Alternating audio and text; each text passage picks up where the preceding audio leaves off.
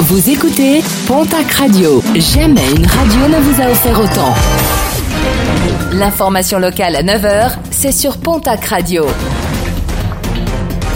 Bonjour Jean-Marc Courage Sénac. Très belle matinée. À Pau, le centre d'entraînement de la section paloise a été cambriolé dans la nuit de lundi à mardi. Trois jeunes palois de 13 et 15 ans ont été identifiés comme étant les auteurs de vols de matériel multimédia et de matériel numérique. Ils sont aussi soupçonnés d'avoir tenté de voler un véhicule. Les trois mineurs seront présentés devant le juge pour enfants le 22 octobre prochain. Les prochains grands projets ferroviaires désormais connus en Occitanie.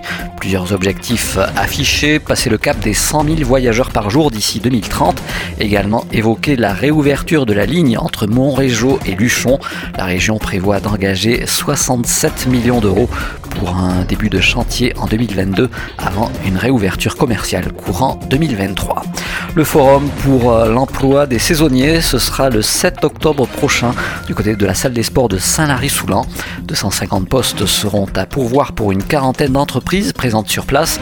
Un forum également lieu d'échange et d'information, une demi-journée programmée entre 9h et 14h. À partir de ce jeudi, les jeunes âgés de 12 à 17 ans devront présenter un pass sanitaire pour accéder aux lieux et événements où il est exigé. Le département des Landes est celui où le taux de vaccination de ces jeunes est le plus élevé, avec un taux de 92%, plus de 70% dans les Pyrénées-Atlantiques et les Hautes-Pyrénées. Gers et Haute-Garonne sont un peu plus à la traîne, avec un taux légèrement supérieur à 63%. En sport basket, le TGB est qualifié pour l'Eurocoupe féminine.